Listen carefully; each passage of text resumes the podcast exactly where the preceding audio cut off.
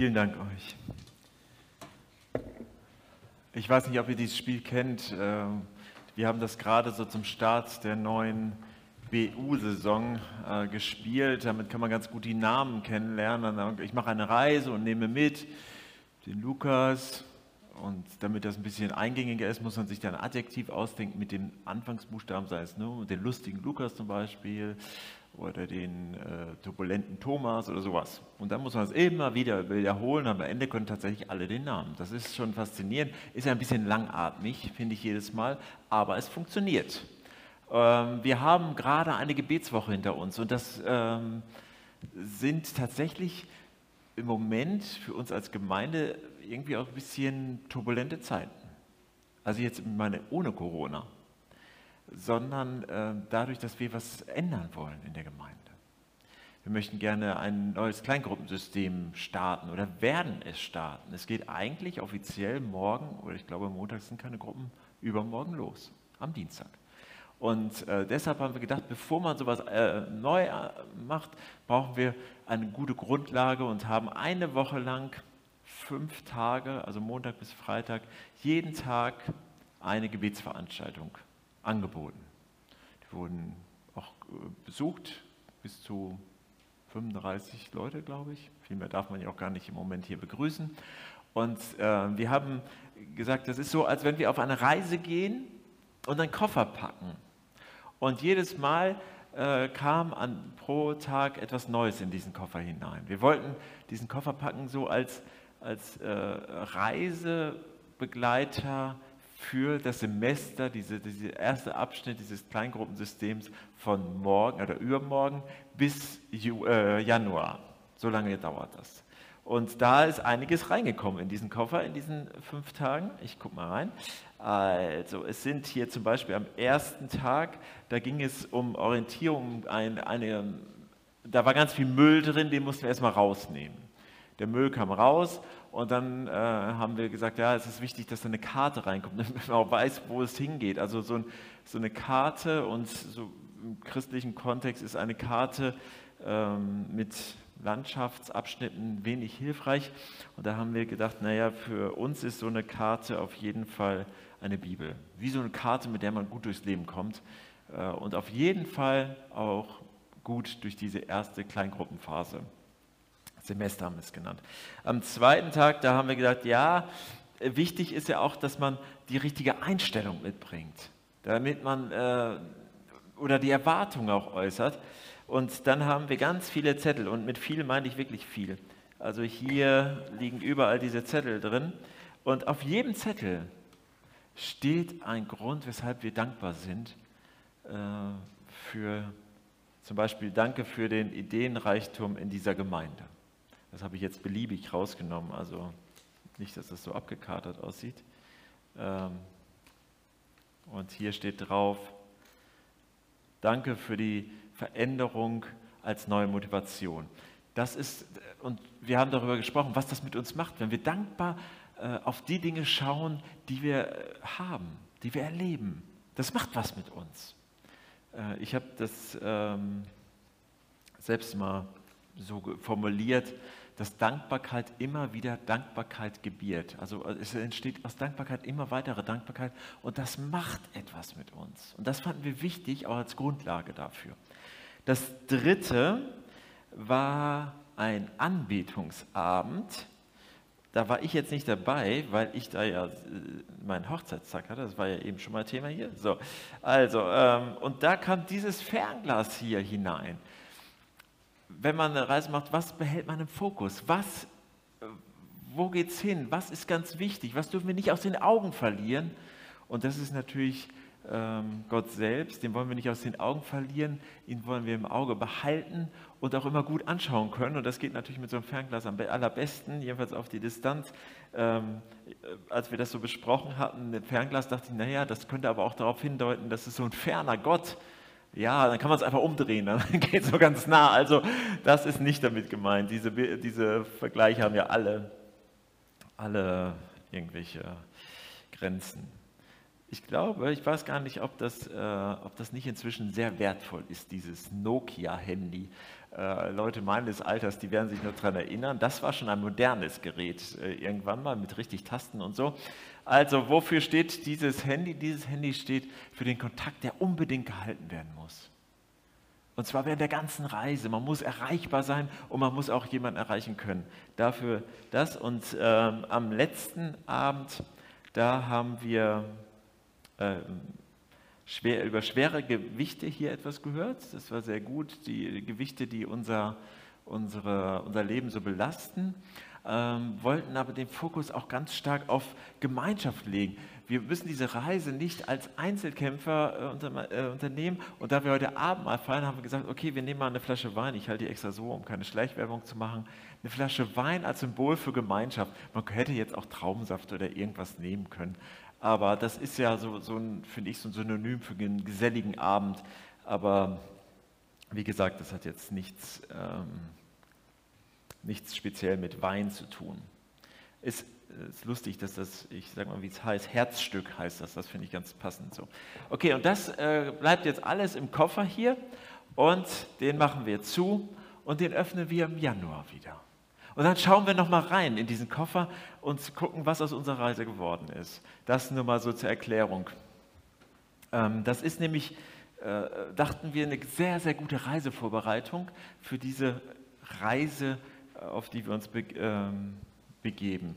Gute Vorbereitungen sind ja fast immer sehr, sehr wichtig. Ein gutes Fundament ebenso. Und wir haben das ja in dem Text eben schon gehört, den Astrid vorgelesen hat. Wir sind also Gottes Mitarbeiter. Und mit wir, da sind wir erstmal gar nicht gemeint, sondern damit meint Paulus sich und Apollos. Das war der Gemeindeleiter dort in, äh, in der Gemeinde. Meint er sich erstmal. In den vorherigen äh, Versen beschreibt er dann so, ich habe die Gemeinde gegründet, also ich Paulus jetzt, und der Apollos, der hat sie jetzt weitergeleitet. Und in der Gemeinde ist was Interessantes passiert. Da haben sich zwei Gruppen gebildet. Die einen haben gesagt, boah, wir sind mehr für Paulus. Und die anderen haben gesagt, der hat schließlich Gemeinde gegründet. Die anderen haben gesagt, ich bin mehr oder wir sind mehr für Apollos, das ist der Leiter jetzt. Und dann war das fast so ein Gegeneinander anstatt ein Miteinander.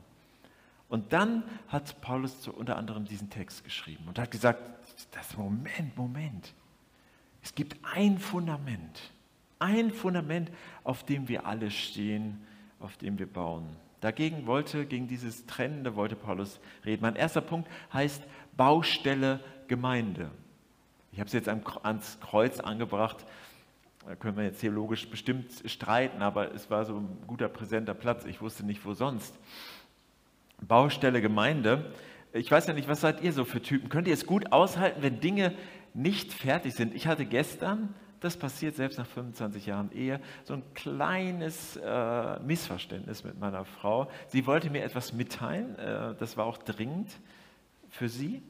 Äh, und ich hatte gerade was in der Hand und wollte das noch wegbringen, damit es fertig ist, was ich gerade gemacht habe. Und dann sagte sie etwas, sag ich, ja gleich. Und äh, weil ich wollte das erst fertig machen und dann führte es zu so einem kleinen Missverständnis. Äh, ich mag gerne Sachen erstmal fertig machen. So. Und nicht alles gleichzeitig anfangen. Ich weiß nicht, was seid ihr für Typen? Mögt ihr gerne so, so Sachen, 15 offene äh, äh, Arbeitsbereiche haben oder erstmal nicht? Wahrscheinlich gibt es ganz unterschiedliche äh, Typen. In so einer Gemeinde äh, ist das ja nicht so ganz unwichtig. Äh, am Mittwoch habe ich ein Gespräch geführt über den Glauben und dass der Glaube im Neuen Testament ganz häufig mit so Wachstumsbeispielgeschichten äh, beschrieben wird. Also etwas, was nicht fertig ist, weil es ja noch wächst. Unfertige Sachen. Und wenn schon der Glaube der Kinder Gottes unfertig ist, dann ist doch die Gemeinschaft der Glaubenden wahrscheinlich auch unfertig. Und in dem Fall könnte man sagen, eine Baustelle. Da wird noch dran gebaut. Deshalb der erste Punkt, Baustelle Gemeinde. Der Prozess äh, des Christseins ist überhaupt sehr geprägt von Veränderungen. Ähm, und das ist, glaube ich, nichts Schlechtes, sondern was Gutes. Und wenn wir zum Beispiel in unserer Gemeinde gerade überlegen, wie wir das mit den Kleingruppen gut hinbekommen, dann ist das ein normaler Wachstumsprozess, Veränderungsprozess. Und mal gucken, was dabei rauskommt. Es geht immer in allen Veränderungen, und daran kann man sich auch schon bewerten und messen, darum, Jesus besser kennenzulernen und ihm nachzufolgen. Und dabei die Menschen und sich selbst und die verändernde Gesellschaft im Auge zu behalten und nicht aus den Augen zu verlieren. Ich glaube manchmal, Gott hätte sich das mit der Gemeinde viel einfacher machen können, wenn er die Menschen nicht so stark mit, äh, mit hineinnehmen würde, sondern wenn er es alleine gemacht hätte. Aber das wollte er nicht, sondern er wollte gerne, dass wir das mitgestalten. Und das macht es gerade sehr spannend. Und trotzdem bleibt es sein Werk. Ich fand diesen einen Vers äh, aus dem Text ganz am Ende, ich weiß nicht, ob ihr ihn so rausgehört habt, ähm, sehr, sehr wichtig und gut. Wisst ihr nicht, dass ihr der Tempel Gottes seid und der, Tempel, äh, der Geist Gottes in eurer Mitte wohnt? Das passiert immer wieder, dass Menschen hier beten und dann sagen, oh Herr, komm doch bitte, äh, schenk uns deine Gegenwart. Muss man gar nicht. Man kann einfach dankbar sagen, ja danke, dass du hier bist, weil er sagt, er ist dabei. Er ist sehr präsent in der Gemeinde, ist hier am Werk, vor allem durch seinen Heiligen Geist und durch die Bibel, die wir lesen können. Und dieses Wissen, das bewahrt uns ja auch irgendwie vor einer Überforderung. Und gleichzeitig davor, dass man die Hände in den Schoß legt. Wir sind nicht allein unterwegs. Ähm, ich weiß noch, dass mich mal jemand, ein Freund, der gar nichts mit Glaube und so zu tun hat, sag mal, äh, was, wieso sagt ihr immer Schwestern und Brüder so? Ich dachte schon, ihr seid irgendwie alles Krankenpfleger oder so, aber das ist durchaus eine biblische Bezeichnung und zeigt die Verbundenheit. Also wenn, wenn man sich dazu entschließt, boah, ich will Christus, äh, an Christus glauben und ihm nachfolgen, also tun, was er möchte, dann bekommt man sehr viele Geschwister. Zack, so schnell geht das. Und ähm, das zeigt die Verbundenheit dieser Gemeinschaft unter den Christen. Man ist so Anteil an einer großen Familie. Aber genau da hakt es ja auch manchmal. So wie in dieser Gemeinde in Korinth. Konkurrenzgedanken, Parteien, Eitelkeiten. Das ist natürlich ganz anders als bei uns hier. Das war ja Korinth. Bei uns ist das ganz, ganz anders. Obwohl, mir würden auch so zwei, drei Sachen einfallen. Und das Verrückte ist, alle haben das gleiche Fundament. Alle stehen auf dem gleichen Fundament. Und trotzdem kommt es dazu. Der zweite Punkt heißt das Fundament, das hält. Ich habe ähm, hier was mitgebracht, hier unten, ein paar Kartons und habe das vorhin schon ausprobiert, ob ich das hinkriege. Eigentlich wollte ich äh, Jenga mitbringen, aber ich habe es nicht gefunden zu Hause. Es muss irgendwo verschollen sein in, in den während unseres Haushaltes. Und ich dachte, vorhin habe ich es versucht, mal einen, äh, einen Turm zu bauen mit den ganzen Kartons, die ich hier so gefunden habe. Und äh, soweit ungefähr war ich vorhin auch. Ähm, geht nicht so gut und ich kann euch auch sagen, warum. Der Tisch ist wackelig und der Koffer ebenso. Und er ist auch nicht ganz gerade. Und sofort geht das Ding kaputt. Genauso wie bei Jenga, bei diesem Spiel, wo man diese Holzklötzchen da rausziehen muss. Was ja gar nicht geht, ist, wenn da jemand sitzt und mit dem Bein kurz mal am Tisch äh, entlang schrammt. Das geht natürlich überhaupt nicht. Das würde das ganze Fundament zum Wackeln bringen. Auf einem wackeligen Tisch äh, Jenga zu spielen, wäre also auch eine ziemliche Katastrophe oder eine besondere Herausforderung. Ähm, das könnte man ja ausprobieren. Aber es ist, finde ich, ein ganz gutes Beispiel äh, für das, was wir im Moment so stark erleben wie noch niemals, solange ich lebe jedenfalls dass uns so, so, unser Fundament so ins Wackeln kommt. Oder? Gestern hat mir jemand gesagt, na, ob wir überhaupt das mal wieder normal haben dürfen. Normal, also so wie es vorher war. Also nicht vor 60 Jahren, sondern vor sechs Monaten. Ob wir es nochmal wieder normal haben werden? Man kann sich es kaum noch vorstellen. Und was ist alles passiert in dieser Zeit? Plötzlich kommt da so eine Pandemie auf uns zu, verändert alles, alle sitzen hier mit Masken. Was ist passiert? Es ist schon normal, eine Maske zu tragen, Es ist normal, auf Abstand zu kommen. Ich bin einmal aus einer Gemeindeveranstaltung nach Hause gekommen und äh, habe einen Schritt zurück gemacht, als mich jemand aus meiner Familie begrüßen wollte und dachte, oh weia, was ist passiert? Äh, die darf ich doch begrüßen, weil das schon so drin ist. Was passiert mit uns hier? Oder mit unserer Gesellschaft? Überhaupt, also abgesehen von Corona mal, die ganzen Werte, die so verloren gehen. Was ist denn aus Familie? Was bedeutet Familie heute noch? Worauf kann man sich denn verlassen heute noch? Es gibt immer Veränderung in unserer Gesellschaft, in unserem Leben, in unserer Gemeinde.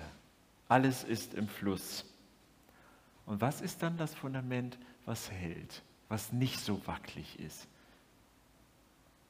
Wir brauchen irgendwie so ein Fundament, so ein Anker, an dem man sich halten kann, so eine feste Station, das ist unentbehrlich.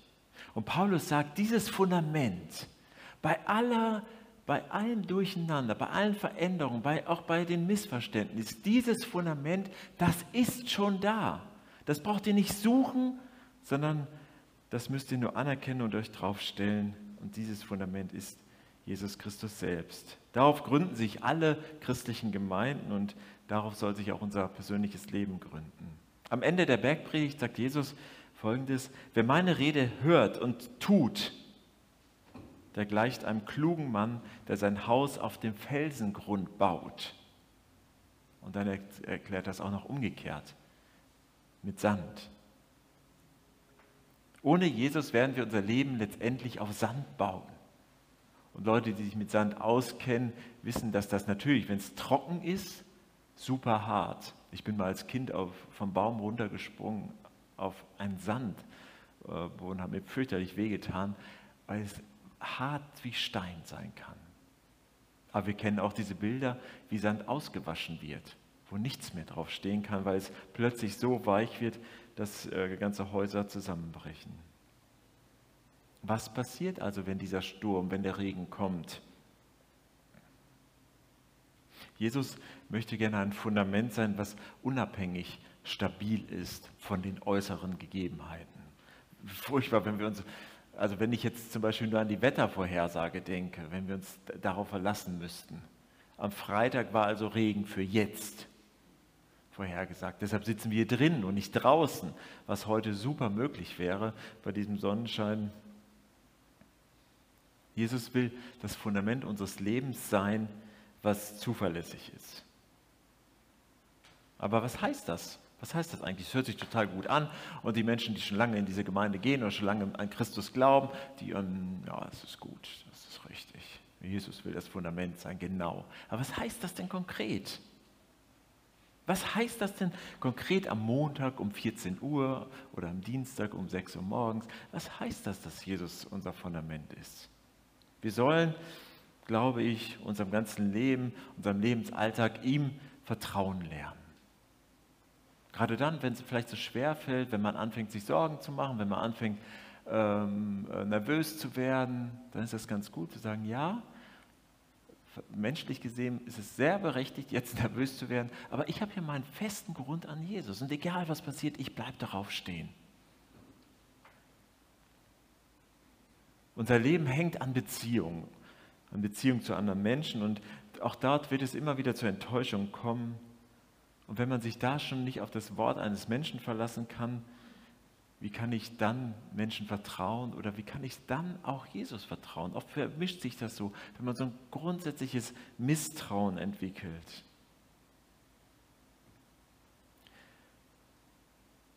Wahrscheinlich haben wir alle schon Enttäuschungen erlebt in diesem menschlichen Bereich. Und vielleicht haben wir das auch schon erlebt, bei diesem Bereich Gott zu vertrauen. Warum tust du das denn nicht? warum ich dich schon so oft gebeten habe. Und das ist tatsächlich immer eine Herausforderung. Und den festen Grund nicht zu verlassen bedeutet, ich weiß, dass dieser Jesus das gut mit mir meint.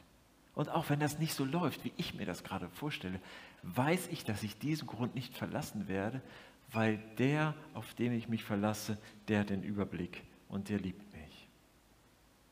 Jesus will und ist ein verlässlicher Partner, auf den wir uns unbedingt und in allen Lebenslagen verlassen können. Vertrauen lernen heißt tatsächlich, ich probiere das aus. Und Dankbarkeit, das haben wir ja hier drinnen auch schon, Dankbarkeit kann dabei helfen, äh, diese Vertrauen wachsen zu lassen. Ah ja, ich habe das erlebt, dass Gott da ist. Karl Jaspers hat mal gesagt, die Erfahrungen, die der Mensch an den Grenzen seines Lebens macht, sind für sein Leben die entscheidenden. Dieses Beispiel, was Jesus sagt mit, den, mit dem Felsen und dem Sand, die drücken es ja ganz gut aus. Also wenn, wenn, alles, wenn die Sonne scheint, alles easy. Aber wenn, wenn mal der Sturm kommt, dann, dann gilt es tatsächlich. Worauf steht dann unser Glaube, unser Haus? Und die Erfahrungen, die wir in diesen Grenzbereichen machen, die sind die entscheidenden für unseren, für unseren Glauben. Ähm, einer der berühmtesten, ich glaube, es ist der berühmteste Psalm des ähm, Alten Testaments, Psalm 23. Der Herr ist mein Hirte. Und da kommt eine Passage vor, du führst mich durch das finstere Tal und so. Da könnte man ja sagen, oh Gott, ich möchte gar nicht durch das finstere Tal. Führ mich bitte um das finstere Tal herum. So, das wäre jetzt äh, sehr menschlich. Aber genau das, darum geht es ja nicht, sondern auch wenn ich durch so ein finsteres Tal muss, er ist bei mir. Und die Erfahrung, die ich dort mache, die wird für mich prägender und wichtiger sein, als wenn ich immer nur an der Sonne marschiere ohne Finsternis.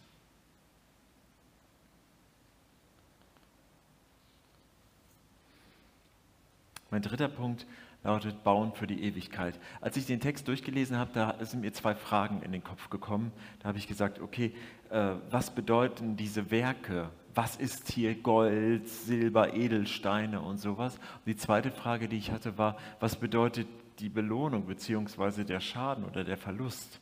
Das hört sich ja erstmal ziemlich krass an. Ist euch das auch aufgefallen beim Lesen? Das, mh, hm, da, da bleibt man erstmal ein bisschen hängen. So. Wir lesen in den äh, Versen, die Astrid vorgelesen hat, davon, dass die Werke einmal sichtbar werden und dann werden sie wie so durch so eine Feuerprobe hindurch äh, gehen, mit der man früher feststellte, ob etwas echt ist oder rein ist. Das hat man dann stark erhitzt und dann konnte man das eben sehen. Da konnte man auch, äh, gerade wenn es zum Beispiel um Gold geht, genau erkennen, ob das echt Gold war oder nicht. Dann konnte man das mit einer Feuerprobe feststellen. So wurde auch geläutert. Daher kommt das. Wenn am Ende nur Asche bleibt von den Werken, die man so vorweist, wenn da nur Asche bleibt, dann war es nichts mit den Werken. Aber wenn sie durch das Feuer hindurch bestehen, dann waren es gute Werke.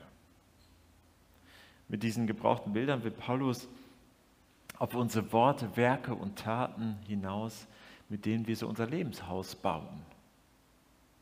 Mit denen wir am Haus Gottes, an seiner Gemeinde bauen. Alles wird mal durchs Feuer gehen, steht hier, und dann bleibt vielleicht nur noch so ein Haufen Asche übrig. Ziemlich deprimierend. Aber vielleicht sind da noch so ein paar goldene Nuggets dazwischen. Könnte auch sein. Aber woher wissen wir, was hält, was nicht hält, was nur Asche wird oder vielleicht auch so ein, so ein Goldklumpen? Wie, was unterscheidet die Werke? Ich habe vier Punkte äh, für diese Unterscheidung, die ich äh, für mich jedenfalls als ziemlich entscheidend wichtig äh, finde.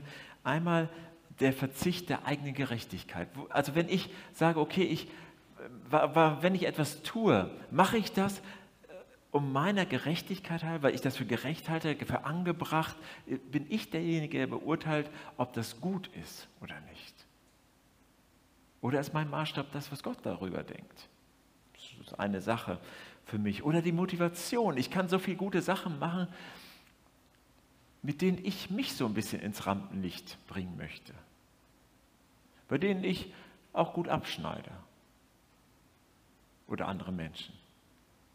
Ist das meine Motivation?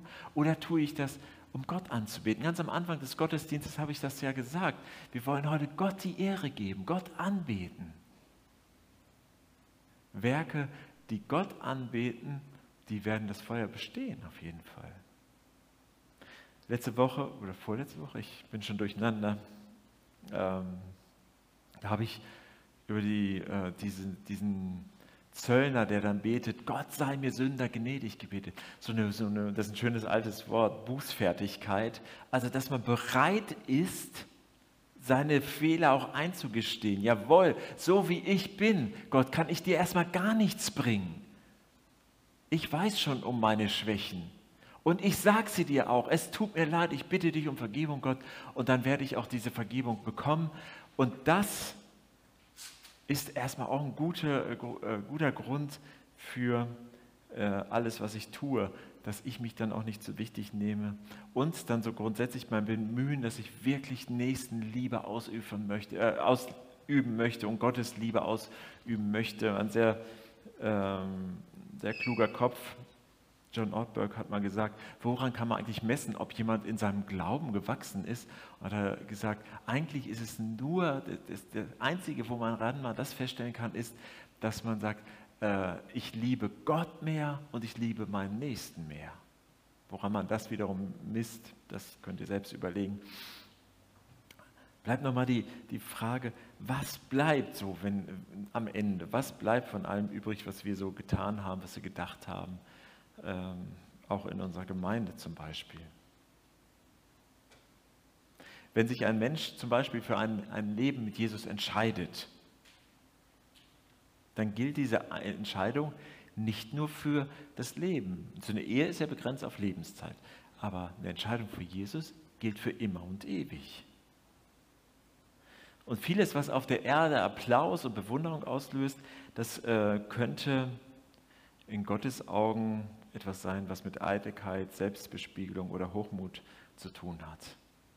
Vielleicht ganz anders als das, was in der Stille passiert, was gar keiner mitbekommt. Meine zweite Frage zu dem Text war, was passiert jetzt eigentlich mit diesem Lohn und diesem Schaden? Was heißt das? Ähm, das ist tatsächlich auch eine, eine schwierige Frage, aber das ist gar nicht unser Job, das zu beurteilen. Das Gute ist, dass das auch in Gottes Händen liegt und da können wir ganz entspannt sein. Angst vor dieser Feuerprobe müssen wir nicht haben. Das Trostpflaster war ja, auch wenn die Werke nicht gelten, wir sind durch das Feuer hindurch gerettet. Also wir dürfen diese Gemeinschaft mit Gott behalten. Also da muss niemand Angst haben, dass er vielleicht in seinem Glauben, in seiner Nachfolge, Jesus nachzufolgen, oh, ich bin so schlecht. Ich bin der Allerschlechteste. Von den Schlechten bin ich der Beste. So ähm, wenn das passiert, dann muss man auch keine Angst haben, dass das mich von Gott trennen würde. Das, was ich dann vielleicht tue aus dieser Motivation, das könnte sein, dass das nur noch ein Häufchen Asche bleibt, aber alles andere kein Problem. Ähm, Im Moment äh, besteht ja unser Team der Hauptamtlichen auch aus zwei Menschen aus einem anderen Kulturkreis, äh, den Vereinigten Staaten von Amerika. Und ähm, wir reden manchmal über Unterschiede. Und im Moment äh, ist ja wieder die Wirbelsturmsaison hat begonnen. Und es ist ganz schlimm, was wir da hören. Das, es gab, glaube ich, 15 Tote schon bei der Laura, heißt sie, glaube ich, gerade im Moment, dieser Wirbelsturm. Und wenn ich diese Bilder sehe, dann denke ich immer, boah, was für eine Katastrophe. Und bei uns ist das nicht so. Und dann hat mir mal, jetzt nicht die beiden, aber ein Amerikaner gesagt, ja, aber bei uns bauen die die Häuser auch nicht so wie in Deutschland die sind ein bisschen weniger aus Stein gebaut. Bei uns würde es gar nicht diese Spuren hinterlassen, weil wir andere Häuser haben, also die meisten jedenfalls. Und tatsächlich ist es so, dass das Fundament und die Qualität der Steine oder des, des Baumaterials ein anderes ist. Sie sind mehr auf Zeit gebaut, auf Langlebigkeit. Ein gutes Beispiel dafür, dass wir in so einem Sturm, durch den Sturm hin gerettet werden können. Und zwar, weil wir auf dem richtigen Fundament stehen. Ein anderes Fundament kann niemand legen, als das, das schon gelegt ist, nämlich Jesus Christus. Wisst ihr nicht, dass ihr der Tempel Gottes seid und der Geist Gottes in eurer Mitte wohnt? Mit diesen beiden Versen ähm, schließe ich und möchte alle sehr ermutigen, sich immer wieder ganz bewusst an Jesus zu werden und zu sagen, jawohl, ich will bei dir bleiben, ich will mit beiden Füßen auf, äh, auf dir als Fundament stehen bleiben, dir vertrauen durch alles hindurch. Lieber Vater, ich möchte dich bitten, dass du uns hilfst, das immer wieder auch so hinzukriegen.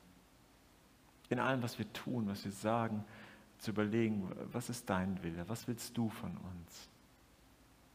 Hab Dank dafür. Wir möchten dir die Ehre geben, dass du uns auch immer wieder annimmst. In all unserer Unvollkommenheit sind wir wichtig für dich. Ich möchte dich bitten für alle, die, die sich jetzt vielleicht gar nicht so trauen, zu dir zu kommen, dass sie den Mut bringen und nicht bei diesen Dingen, bei ihrem Versagen hängen bleiben, sondern bei deiner Gnade, deiner Liebe. Danke dafür, dass, dass du uns liebst und gebrauchen willst, annimmst. Danke dafür. Amen.